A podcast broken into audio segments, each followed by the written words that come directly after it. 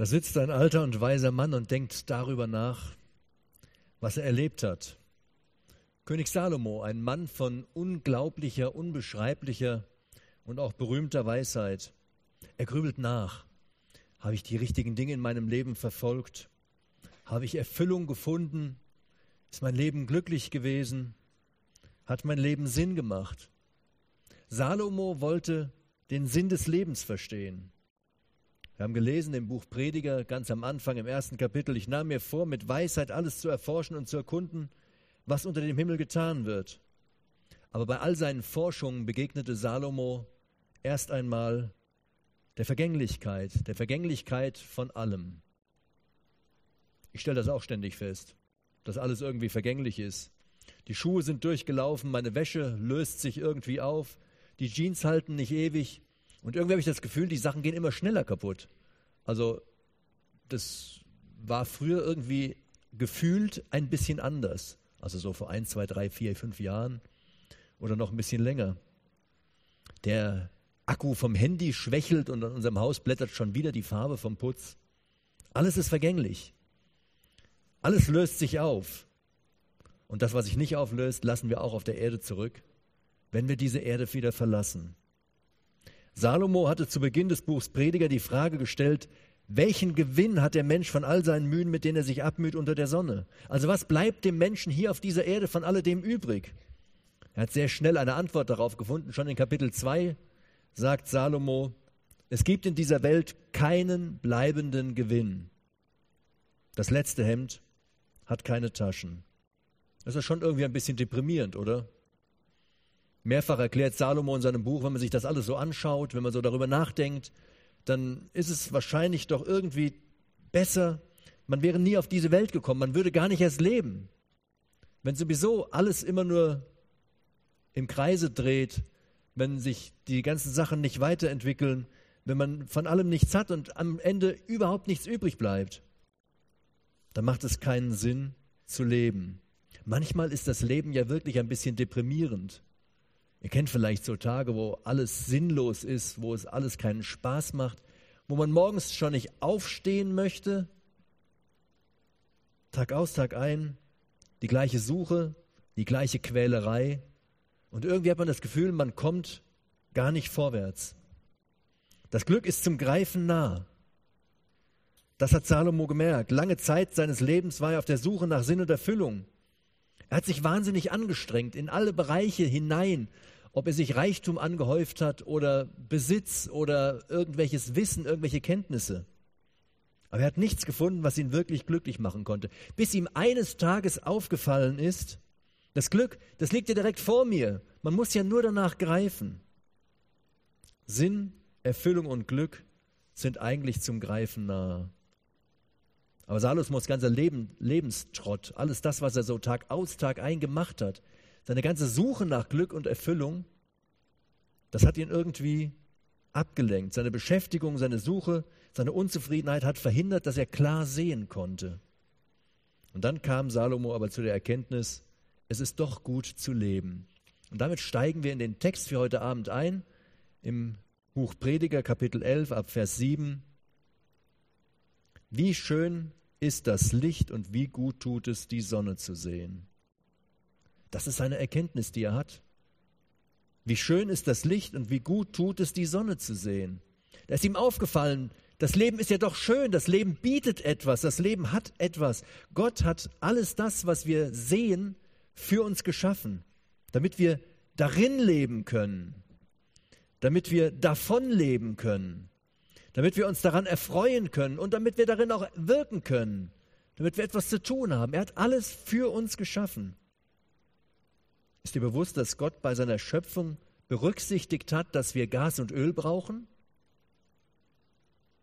Und er hat bei seiner Schöpfung berücksichtigt, und das ist ein paar Jahre vor das erste, bevor das erste Handy erfunden wurde, dass wir diese ganzen Rohstoffe brauchen, um Chips draus zu machen, um Konsolen, Fernseher und Handys zu bauen.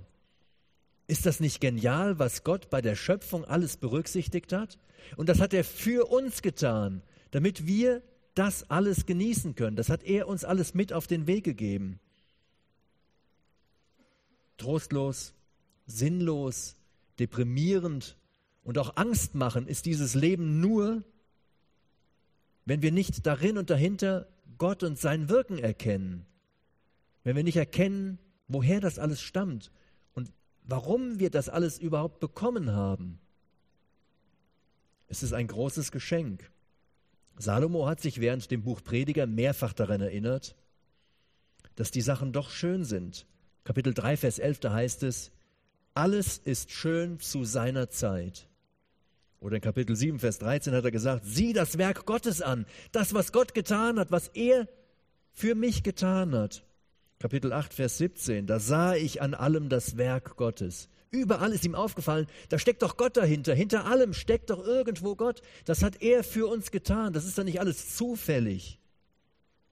Gottes Schöpfung ist ein Spiegel von seinen Fähigkeiten und von seiner Kreativität, die er hat.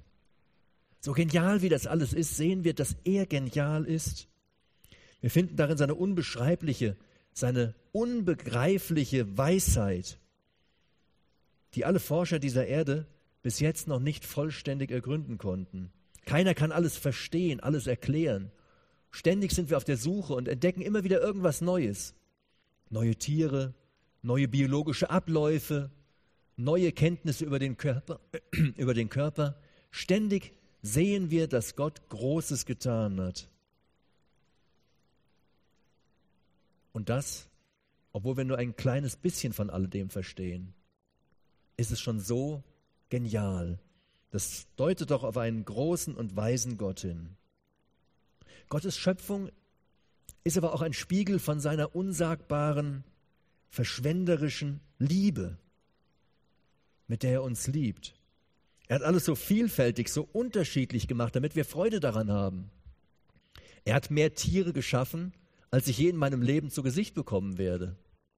Er hat mehr Geschmäcker geschaffen, wie ich mit meinem einfachen Mund überhaupt schmecken könnte.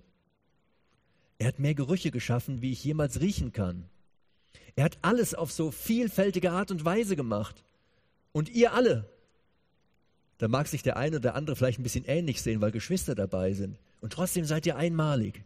Jeder ist einmalig, ganz anders als der andere geschaffen. Einmaligkeit über die gesamte Erde hinweg. Das ist nicht so, dass wir jetzt in irgendein fremdes Land fahren und dann denken wir, Mist, der sieht ja genauso aus wie ich, das ist ja exakt das gleiche Modell. Alle Menschen dieser Erde sind unterschiedlich. Das hat Gott in seiner verschwenderischen Liebe getan. Das hat er für dich getan, das hat er für mich getan. Jeder Quadratzentimeter dieser Erde, er ist irgendwie anders.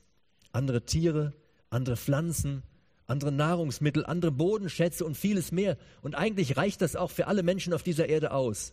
Wir haben das sehr ungleichmäßig verteilt. Wie Gott mit seiner Schöpfung und mit uns seinen Geschöpfen umgeht, das ist weiterhin noch ein Spiegel von seiner anhaltenden Gnade, seiner ganz großen Gnade uns gegenüber. Die ganze Welt hat nur durch Gott Bestand. Wenn er aufhören würde, sich um alles zu kümmern, wird das alles zusammenbrechen. Warum lässt Gott das zu, fragen viele. Und das ist eine wirklich echt gute Frage. Warum lässt er das alles zu? Obwohl wir böse sind, leben wir immer noch. Gott hat nicht schon längst einen Schlussstrich unter alles gezogen. Das ist Gnade. Wenn man sich die Welt anschaut, überall sind Kriege, überall feinden sich Leute an und jeder von uns hat auch irgendeinen, den er nicht leiden kann. Aber Gott in seiner Gnade hat immer noch Hoffnung, dass sich der eine oder andere von uns zu ihm bekehrt, zu ihm hinwendet, zu ihm kommt, mit ihm leben möchte. Und deswegen lässt er das alles noch weiter geschehen. Auch wenn wir nicht nur seine Schöpfung, sondern auch seine Geschöpfe versuchen zu ruinieren. Wir gehen mit dem, was er uns geschenkt hat, nicht besonders pfleglich um.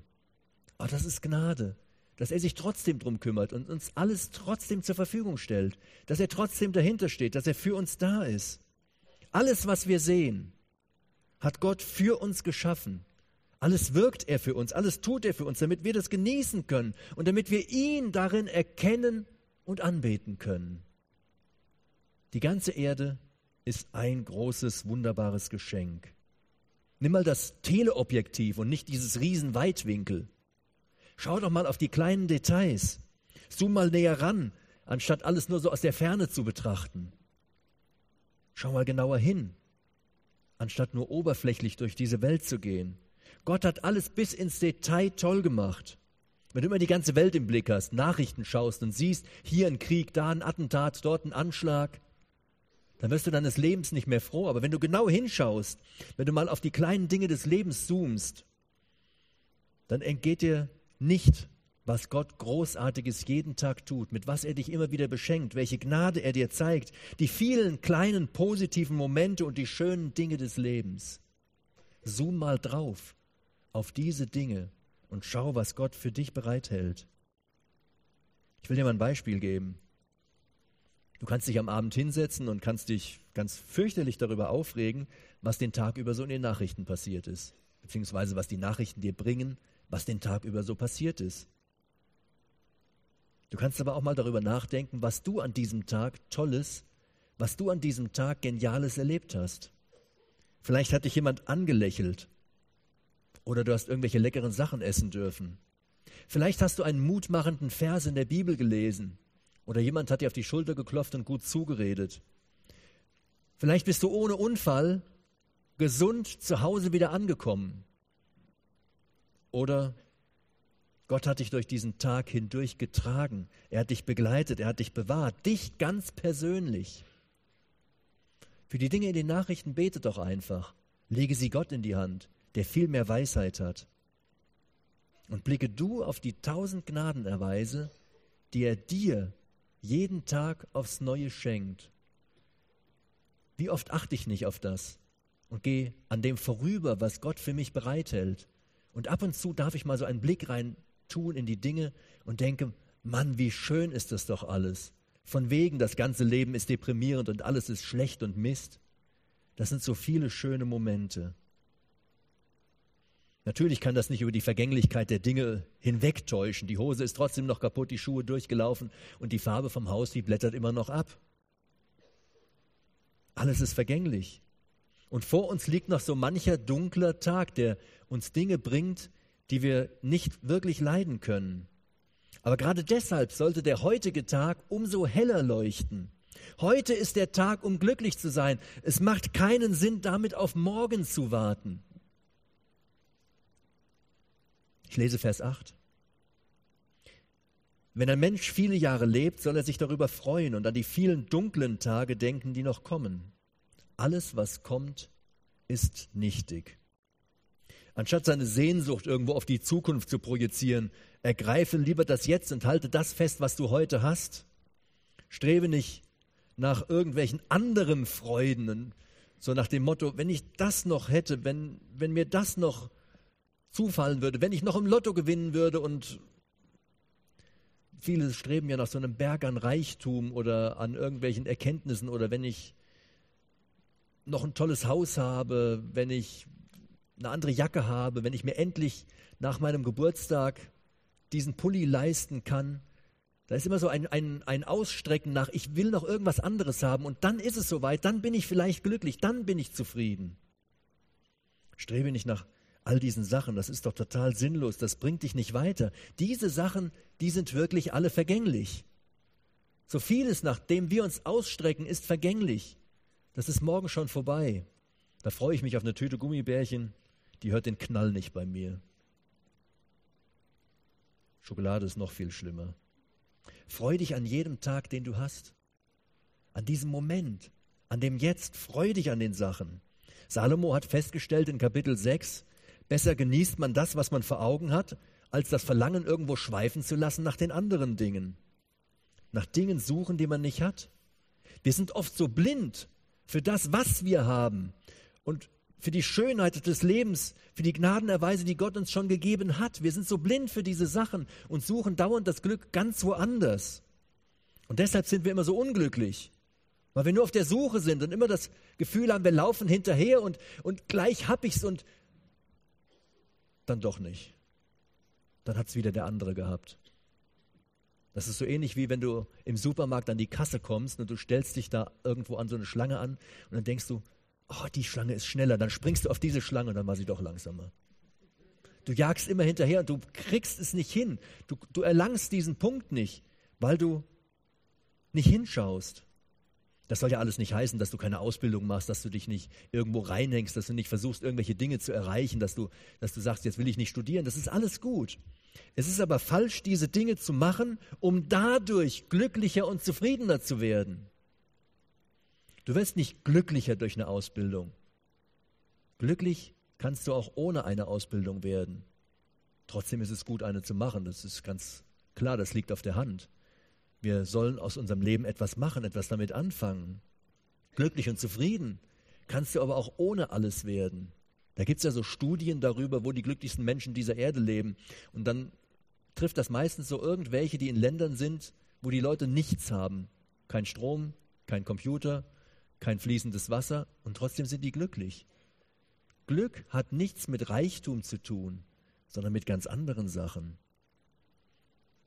Das alleine kann aber jetzt nicht die Quintessenz von Salomos Forschung sein. Lebe und zwar heute. Sei einfach glücklich, als wenn man das so einschalten könnte, so einen Knopf drücken oder Schalter umlegen. Sei glücklich. In der Bergpredigt lesen wir, ist nicht das Leben mehr als die Speise und der Leib mehr als die Kleidung? Da gibt es noch etwas, etwas, das mehr ist als all diese Sachen, die wir vor Augen haben, die wir sehen, die wir greifen können. Gib deinem Leben Sinn, indem du Gott mit einbeziehst. Der Sinn des Lebens, der lässt sich nicht auf irdische Sachen reduzieren, auf deine Gesundheit, auf deine Kraft. Ist vielleicht irgendwann alles vorbei. Auf deinen Job, wer weiß, ob du ihn dauerhaft hast. Auf dein Auto, das rostet sowieso durch. Der Sinn des Lebens lässt sich nicht auf irdische Dinge reduzieren. Vielmehr ist der Sinn des Lebens ein Mix aus zwei Quellen. Zwei Quellen, die beide ihren Ursprung in Gott haben. Die erste Quelle, das ist die Schöpfung mit all dem Guten, was er uns geschenkt hat, das er für uns geschaffen hat, damit wir uns daran erfreuen können und damit wir auch darin wirken können. Das gibt unserem Leben Sinn, dass Gott uns diese Sachen gegeben hat. Aber da ist eine zweite ganz wichtige Komponente. Nicht nur das, was wir haben, was wir sehen, was wir essen, nicht nur das Irdische, sondern das zweite, die zweite Quelle ist unsere Gemeinschaft mit ihm, dass wir mit ihm in Verbindung treten können. Auch das ist nötig, um dem Leben Sinn zu geben. Beides ist zwar irgendwie durch die Sünde des Menschen in Mitleidenschaft gezogen, es ist stark beschädigt worden, aber es existiert ja durch Gottes Gnade trotzdem. Auch wenn wir dieser Schöpfung arg zugesetzt haben, können wir sie nicht aus den Angeln heben, weil dahinter steht Gott, der sich um die ganzen Sachen kümmert. Wir machen uns schwer viel Gedanken über die globale Erwärmung, über Umwelt, über alles das, obwohl wir so wenig von alledem begreifen. Gott steht aber hinter allem. Er hat das für uns gemacht. So, das Zweite, was wir auch beschädigt haben, das ist unsere Beziehung zu Gott. Durch die Sünde beschädigt, ein Graben gezogen, ausgehoben durch das, was wir getan haben, was gegen Gottes Willen stand, ein Graben, den wir nicht überwinden können. Und er schenkt uns in seiner Gnade, dass wir die Verbindung neu aufbauen können durch Jesus Christus. Die zerstörte Beziehung wiederherstellen können durch das, was Jesus Christus am Kreuz für uns getan hat. Jetzt heißt es in Vers 9, Genieße deine Jugend, junger Mann, freue dich in deiner Jugendzeit, tu, was dein Herz dir sagt und was deine, deinen Augen gefällt, doch wisse, dass du über all dies, dass über all dies Gott mit dir ins Gericht gehen wird. Gott wird mit dir ins Gericht gehen. Denke daran. Gott hat festgelegt, dass wir Rechenschaft geben müssen für unser Leben. Das, was wir getan haben, für den Graben, den wir gehoben haben, für die Tritte, die wir seiner Schöpfung geben und seinen Geschöpfen. Dafür müssen wir Rechenschaft geben. Was haben wir mit unserem Leben angefangen? Was haben wir daraus gemacht? Das Leben ist ja kein Monopoly-Spiel und gewonnen hat, wer hinterher die meisten Straßen hat, die meiste Kohle auf dem Tisch liegen, die meisten Karten gesammelt oder sonst irgendetwas. Sind wir verantwortungsvoll mit dem umgegangen, was er uns anvertraut hat? Mit seiner Schöpfung, mit allem, was wir von ihm bekommen haben. Stell dir vor, du vermietest eine Wohnung und dann hast du da so Mieter drin, die, die treten das alles mit Füßen und wenn sie dir deine Wohnung irgendwann mal wieder zurückgeben, da ist alles kaputt, Tür eingetreten, Griff abgebrochen, alles vermüllt und dreckig, Scheibe kaputt. Was willst du mit solchen Mietern machen? Ich hoffe, du hast solche Mieter nie. Aber es ist ja nicht nur das, was wir sehen können, nicht nur die Schöpfung, nicht nur die greifbaren Dinge, nicht nur ein bisschen Umweltverschmutzung oder so irgendwas. Sind wir verantwortungsvoll mit unserem Leben umgegangen, mit dem Leben, das er uns gegeben hat, mit dem Leben, das er dir anvertraut hat? Gehst du damit verantwortungsvoll um? Mit der Zeit, die Gott geschenkt hat? Hast du die Bibel zu deinem Maßstab gemacht? Hast du die Gemeinschaft mit ihm gesucht? Hast du das Angebot, diesen Graben zu überwinden, angenommen? Wie gehst du mit dem um, was er dir da anbietet? Oder hast du es mit Füßen getreten? Vielleicht sind wir immer nur verärgert. Verärgert über alles. Verärgert, weil uns das nicht passt, weil uns jenes nicht passt. Verärgert, weil die Haare zu lang oder zu kurz, zu hell oder zu dunkel sind.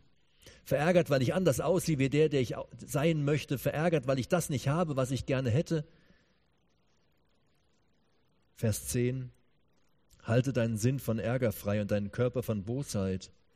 Denn Jugend und dunkles Haar sind flüchtig. Die Zeit ist ja viel zu kostbar und auch viel zu kurz, um griesgrämig dreinzuschauen, den ganzen Tag nur so eine Flutsch zu ziehen.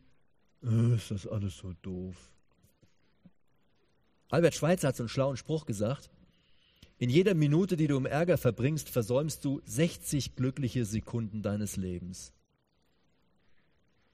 Natürlich kannst du dich den ganzen Tag über deine blöden Lehrer austauschen, kannst dich über deine nervigen Arbeitskollegen ärgern, ist vielleicht auch nicht so ganz grundlos, mag ja sein. Vielleicht hast du sogar Gründe, dich über dich selber zu ärgern. Also ich ärgere mich auch öfter über mich selber. Aber stattdessen kannst du auch Gott einfach Danke sagen. Danken dafür, dass du ihn überall und in jeder Lage um Hilfe bitten kannst. Du kannst ihm Danke sagen, dass er dich durch dein Leben begleitet. Du kannst dich ärgern, dass du erneut gesündigt hast, dass du schon wieder ein Stück Graben ausgehoben hast. Aber du kannst auch Gott dafür Danke sagen, dass er sein Kreuz über diesen Graben gelegt hat und du dadurch zu ihm kommen kannst. Du kannst dich über das ganze Leid und die Ungerechtigkeit beklagen, die du siehst und die man dir vielleicht sogar antut, wie man mit dir umspringt kannst aber auch einfach an einer kleinen Stelle irgendwo in diesem Universum ein Licht sein für Gott, für seine Liebe und für das, was er an dir getan hat. Nutze also deine Zeit, solange du sie hast, anstatt dass du deine Zeit einfach verschwendest, indem du griesgrämig reinschaust. In Kapitel 12, Vers 1, das ist der nächste Vers, da heißt es, denke an deinen Schöpfer, solange du noch jung bist. Heute bist du noch jung und unerschrocken, bist du vielleicht voller Kraft und voller Enthusiasmus, voller Elan, mutig möglicherweise, garantiert auch ein Stück risikobereit. Du hast die größte Lernfähigkeit, die meiste Energie, die man so in seinem Leben hat. Du hast die wenigsten Bindungen, und vielleicht kaum Verpflichtungen. Wahrscheinlich hast du gerade jetzt die beste Zeit deines Lebens. Nutze sie doch für deinen Schöpfer. Nutze sie doch für Gott. Diese beste Zeit, die du hast. Dreimal beschreibt Salomo in diesem Abschnitt ab Vers 1 ein Bevor. Also denke an deinen Schöpfer, solange du noch jung bist, und dann geht es weiter mit einem Bevor. Und da kommen so drei Bevor. Und durch diese drei Bevor gehen wir jetzt mal durch. Das erste, es geht direkt da in dem Vers weiter. Bevor die bösen Tage sich nähern, die Jahre kommen, von denen du sagst, sie gefallen mir nicht. Also denke an deinen Schöpfer, bevor alle diese Möglichkeiten, die du hast, bevor dein Elan, deine Kraft und alles, was du hast, bevor das irgendwann kleiner wird und die Umstände schlechter werden. Ständig warten wir auf bessere Zeiten.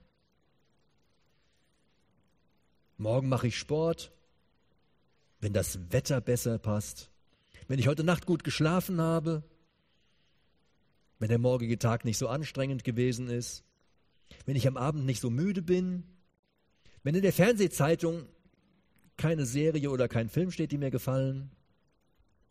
Oder wenn meine Freunde nicht zu Besuch kommen. Wenn, wenn, wenn. Und dann schreibe ich mit Edding auf den Zettel, morgen mache ich Sport. Das hänge ich mir an die Türe und jeden Tag, wenn ich rausgehe, denke ich, ist ja noch ein Tag.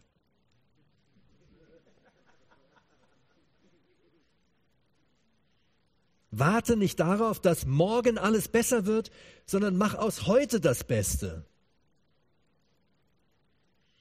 Stell dir vor, du willst so einen Halbmarathon laufen. Der Tag rückt näher. Aber du schiebst irgendwie das Training von Tag zu Tag auf. Morgen mache ich Sport. Ach, einen Tag hat das noch Zeit. Du schiebst und schiebst und schiebst und irgendwann ist es dann zu spät. Dann hast du alle Möglichkeiten verspielt. Du wirst diesen Marathon einfach nicht durchhalten. Du kannst das eine Woche vorher nicht mehr retten. Nutze doch die Zeit, die dir zur Verfügung steht, anstatt dass du alles vor dir herschiebst. Die meisten von uns leiden irgendwie unter Aufschieberitis bis hin zur Prokrastination. Also das ist dieses extreme Aufschieben oder krankhafte Aufschieben. Aufschieben von Dingen, die man eigentlich gar nicht aufschieben müsste. Aufräumen, gesund ernähren, Sport machen, lernen, sich um Beziehungen kümmern, Besuche machen, Versöhnung. Morgen ist auch noch ein Tag. Morgen. Blöderweise sind wir aber ständig so überbeschäftigt, zum Überfluss auch noch mit lauter so nutzlosen Sachen, dass wir auch morgen nicht dazu kommen werden. Wir leben ja meistens im Dauerstress, wir haben nie Zeit. Und deshalb haben wir auch nie Zeit für unseren Schöpfer. Aber hatten wir nicht bereits festgestellt, dass ein Leben ohne ihn, ohne Gemeinschaft mit ihm überhaupt keinen Sinn macht? Also ist es doch sinnlos, alle Gedanken an ihn ständig vor sich herzuschieben. Morgen kümmere ich mich um Gott, auf den Zettel geschrieben, an die Wand gehängt. Ach, das hat ja noch einen Tag Zeit. Der Sinn setzte sich aus zwei Quellen zusammen. Aus den Dingen, die er für uns ge gemacht hat, die er uns geschenkt hat, damit wir Freude daran haben und damit wir darin wirken können. Und das zweite war Gemeinschaft mit ihm. Wenn wir jetzt diesen einen Teil, die Gemeinschaft mit ihm, ihn einfach so vor uns herschieben, dann verpassen wir doch den Sinn des Lebens. Denke an deinen Schöpfer, solange du noch jung bist. Wann willst du ein sinnvolles Leben beginnen? Warte doch nicht, um dein Leben in Gottes Hände zu legen. Warte nicht auf den nächsten Satt, auf den nächsten Jugendkreis, auf eine bessere Gelegenheit, auf die nächste Woche, auf das nächste irgendwas. Denke heute an deinen Schöpfer. Heute ist der Tag. Warte auch nicht damit, Gott zu dienen und seinem Wort zu folgen. Warte nicht rauf, darauf, dass du mehr weißt, dass du schlauer bist, erfahrener, dass die Umstände besser sind, dass du vielleicht erwachsener wirst oder älter oder, oder sonst irgendetwas. Wirf deine Einwände und deine Bedenken einfach in die Tonne und wende dich Gott zu. Nutze heute deine Zeit mit Gott und für Gott. Heute. Nicht morgen kümmere ich mich um die Beziehung zu Gott. Die Zeit wird nicht besser. Die Zeit ist nie besser als heute. Sollte nicht deine beste Lebenszeit Gott zur Verfügung stehen, wenn du körperlich und geistig am fittesten bist? Warte nicht darauf, dass du mehr Zeit hast. Vielleicht nach der Schule, wenn du sie beendet hast, nach der Ausbildung oder wenn du das Studium durch hast. Warte nicht, bis du Kinder hast oder bis du groß bist. Warte nicht, bis dein Auto abbezahlt ist oder dein Haus oder bis du deine beruflichen Ziele erreicht hast. Das Leben geht ja viel schneller vorüber, als du denkst. Nutze dein Leben sofort denn gleich beginnt ja schon sein Rest. Ganz brutal erklärt Salomo in den nächsten Versen, dass unsere beste Zeit ganz schnell zu Ende geht. Und sie ist vorbei. Und dazu zeichnet er ein ganz krasses Bild vom Altern und Sterben. Denke an deinen Schöpfer, solange du noch jung bist. Vers 2. Bevor sich die Sonne verfinstert und das Licht, der Mond und die Sterne und neue Wolken nach dem Regen kommen, wenn dann die Wächter des Hauses zittern und die starken Männer sich krümmen, Die Müllerinnen ruhen, weil sie wenig geworden sind. Wenn dunkel werden, die, die durchs Fenster sehen und die Türen zur Straße sich schließen. Wenn das Geräusch der Mühle leiser wird. Wenn man aufsteht beim Zwitschern der Vögel und alle Lieder verklingen. Wenn man sich vor jeder Anhöhe fürchtet und Angst hat, unterwegs zu sein. Wenn der Mandelbaum blüht, die Heuschrecke sich schleppt und die Kaper versagt. Denn der Mensch geht in sein ewiges Haus und auf der Straße stimmen sie die Totenklage an. Das ist jetzt ein bisschen kompliziert, glaube ich, dieser Textabschnitt. Habe ich im ersten Moment auch nicht verstanden. Aber es ist gar nicht so schwierig. Da werden Bilder gebraucht für das Älterwerden eines Menschen. Also die Wächter des Hauses, die Arme, die lassen nach und man kann nicht mehr für sich und sein Haus sorgen. Man kann nicht mehr seinen Mann stehen, weil die Beine schwach und der Rücken krumm geworden sind. Im Mund sind nur noch wenige Zähne, die das Essen zusammenmalen können. Die hatten damals noch keinen Thermomix oder irgend sowas. Die Augen werden schwach, als blickte man durch so eine trübe Glasscheibe. Und alles hört sich an, weil man schwerhörig wird, als hätte man die Türe zugemacht und muss durch diese zu eine Türe durchhören. Die eigene Stimme wird dann schwach und piepsig und reicht nicht mehr aus, um, um singen zu können. Und dann kann man keine Steigung mehr nehmen. Man bekommt vielleicht dann noch Schwindel oder Höhenangst, an so einer Kante vorbei, klappt nicht mehr. Man hat einfach Angst, sich zu bewegen und zu gehen. Man wird unsicherer, traut sich nichts mehr. Die Haare werden weiß wie so eine Mandelblüten, Mandelblüte. Die ganze Beweglichkeit lässt nach, man schleppt sich durchs Leben, verliert einfach Lust und Appetit. Das ist das Bild, was er dort zeichnet. Er sagt den jungen Menschen, denkt dran, das verfällt alles. Und dann funktioniert nichts mehr. Arme, Beine, Rücken, alles, alles irgendwo lässt nach. Da geht nichts mehr. Körperlich bist du am fittesten so am Ende deiner Jugend und am Anfang deines jungen Erwachsenenseins. Und dann lässt das alles so langsam irgendwo nach. Ihr steht dann noch so vor dem Berg, habt also noch eine richtig gute Zeit. Bei mir ist das schon so mit 50 Jahren so auf dem absteigenden Ast, das wird alles ein bisschen weniger. Das ist aber alles nicht schlimm. Das macht nichts. Das macht gar nichts, wenn du, denn, wenn du dein Leben mit Gott führst, dann kannst du zu jeder Zeit deines Lebens eine gute Zeit verleben. Aber wenn du dein Leben mit Gott ständig vor dir herschiebst, dann hast du die beste Zeit deines Körpers und deiner Kräfte einfach verschenkt. Dann hast du sie verspielt. Deine Möglichkeiten werden mit jedem Tag abnehmen. Du verschwendest wertvolle Zeit. Wertvolle Zeit, um für dich selber Sinn und Erfüllung und auch Glück zu haben. Du verschwendest wertvolle Zeit, um den Schöpfer zu ehren, um ihm zu dienen, um ein Leben zu führen, das für ihn Sinn macht. So rein statistisch gesehen werde ich wahrscheinlich nicht ganz 80 Jahre alt werden.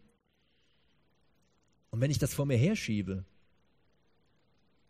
bis ich mal vielleicht irgendwann alt geworden bin, und dann erst anfange, mein Leben mit Gott zu leben, dann habe ich viel Zeit meines Lebens sinnlos verbracht und nur ein, einem kleinen Stück meines Lebens wirklich Sinn und Freude gegeben, die dauerhaft sind.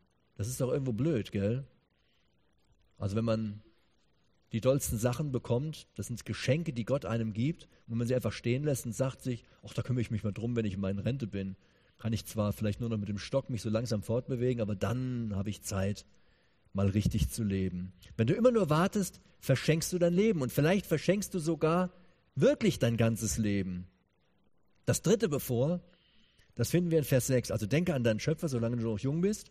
Vers 6, bevor der silberne Faden zerreißt, die goldene Schale zerspringt, der Krug an der Quelle zerschellt und das Schöpfrad zerbrochen in die Zisterne fällt.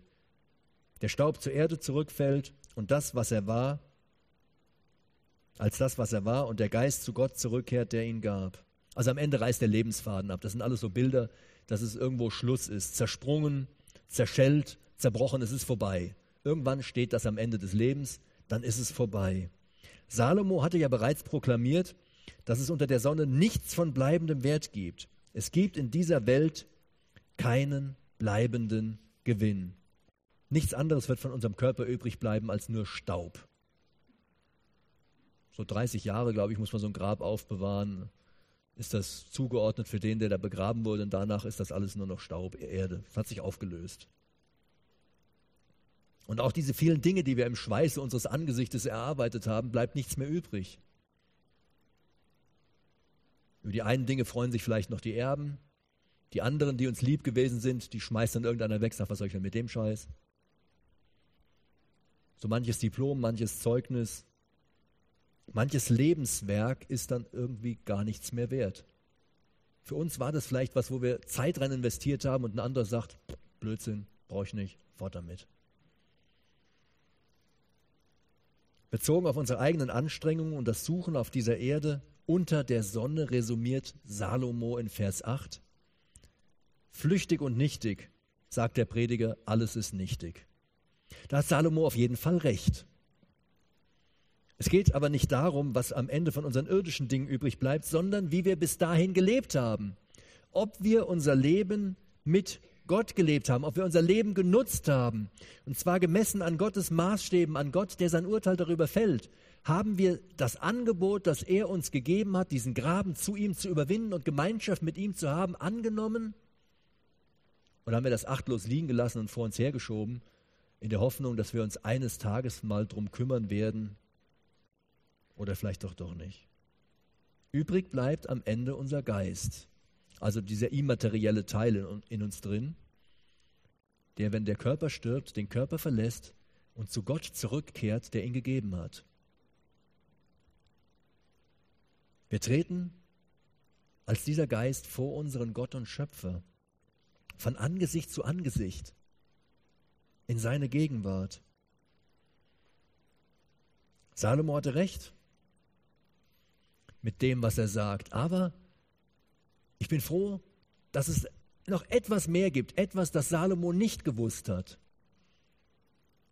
In Kapitel 8 heißt es, alles, was kommt, ist nichtig. Das ist bezogen auf das irdische Leben Fakt. Aber was nach dem irdischen Leben kommt, das war zur Zeit des Alten Testamentes noch, noch verborgen, das war noch ein Geheimnis. Salomo kannte das Geheimnis der Errettung und das Geheimnis des Evangeliums noch nicht. Wir kennen Gott nicht nur als Schöpfer und als Richter, vor den wir eines Tages treten. Nein, wir haben die Gelegenheit, ihn auch als Herrn und Erlöser kennenzulernen, der unsere Sünde vergibt, der uns von aller Schuld reinigt, der über diesen Graben, den wir gegraben haben, mit unserer Schuld und Sünde das Kreuz gelegt hat, um für uns den Weg zu Gott wieder gangbar zu machen. Und damit beschränkt sich unser Lebenshorizont und unser Sinn ja nicht nur auf die irdischen Dinge, auf die Zeit, die wir hier verbringen, die vielleicht 80 Jahre oder wie auch immer, sondern unser Leben zieht sich durch bis in die unvergängliche und nicht ändernde, herrliche Gegenwart bei unserem Gott. Das gibt unserem Leben Sinn über diese 80 Jahre Grenze hinaus. Sinn bis in die Ewigkeit hinein. Wenn die Menschen dieser Welt mit Robert Benigney, dem italienischen Schauspieler und Oscar-Preisträger, sagen müssen, sterben mag ich nicht, das ist das Letzte, was ich tun werde in meinem Leben, dann dürfen die gläubigen Christen mit Paulus sagen, denn das Leben ist für mich Christus und Sterben Gewinn. Da hört nicht einfach alles auf. Das ist nicht das Ende. Aber wir müssen bei alledem bedenken, die Weichen für die Ewigkeit, die liegen hier auf der Erde. Hier stellen wir die Weiche für die Ewigkeit. Schreiten wir über diesen Graben, über dieses Kreuz in die Gegenwart unseres Gottes, in der Vergebung unserer Schuld und Sünde und treten wir dann eines Tages vor ihn, wo wir Rechenschaft abgeben müssen und er sagt, das war der Weg, auf dem ich dich annehmen kann? Oder bleiben wir auf der Seite der Sünde und Gott sagt, wenn wir Rechenschaft vor ihm abgeben, du wirst gerichtet für das, was du getan hast? Wenn wir uns nicht hier für Gott entscheiden, dann werden wir das nicht nachholen können. Dann können wir nicht später sagen, oh, ich bin ja falsch abgebogen, kann ich gerade nochmal zurück, ich will nochmal neu. Wenn man sich mit dem Auto verfährt, gibt es ja so eine Möglichkeit, man fährt an den Punkt zurück, wo man sich verfahren hat. und schlägt da den richtigen Weg ein. Wenn du dich in deinem Leben verfahren hast und einmal vor Gott stehst, dann kannst du nicht sagen, oh, das habe ich alles so nicht gewusst. Lass mich nochmal zurück auf die Erde, dreh nochmal die Zeit zurück, ich will mich nochmal neu entscheiden. Ich will meinem Leben doch noch einen Sinn geben, einen Sinn, der bis in die Ewigkeit hineinreicht. Salomo hatte sich die Frage gestellt, ob das Leben Sinn macht. Eine sehr gute und sehr wichtige Frage. Wir haben heute gesehen, dass es Sinn machen kann. Das hängt allerdings von unserer Beziehung zu ihm ab. Ohne ihn verfliegt der Sinn unseres Lebens extrem schnell. Alles ist vergänglich, alles, was wir haben, was wir können, was wir sind. Am Ende bleibt nur noch Staub übrig. Aber mit Gott bleibt unser Leben zu jeder Zeit und in jeder Lage sinnvoll. Wir haben Sinn in unserem Alltag. Wir erkennen den Sinn hinter so vielen Dingen, die wir sehen. Wir haben Freude. Wir lernen seine Liebe und seine Gnade sehen. Wir erfahren Weisheit, Führung, Trost, Kraft, Halt, Zufriedenheit, alle Dinge, die wir gerne haben möchten. Und am Ende sehen wir Gott in seiner Herrlichkeit. Unser Herr Jesus Christus ist die Garantie für Leben und für Sinn. Er hat der Hoffnungslosigkeit ein Ende bereitet. Er hat die durch Sünde zerstörte Gemeinschaft wiederhergestellt. Wir müssen nur über dieses Kreuz zu ihm kommen. Er bietet jedem die Rückkehr zu Gott an. Und das wünsche ich jedem, der heute Abend hier ist dass er nach diesem Sinn für sein Leben greift. Der Sinn des Lebens kommt aus zwei Quellen zusammen. Einmal die Dinge, die Gott uns geschenkt hat, an denen wir uns freuen können, aber zum anderen die Gemeinschaft mit ihm.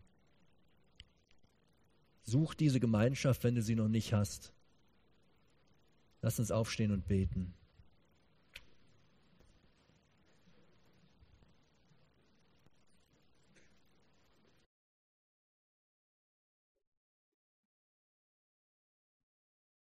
Herr Jesus Christus, wir möchten dir Danke sagen, dass du dem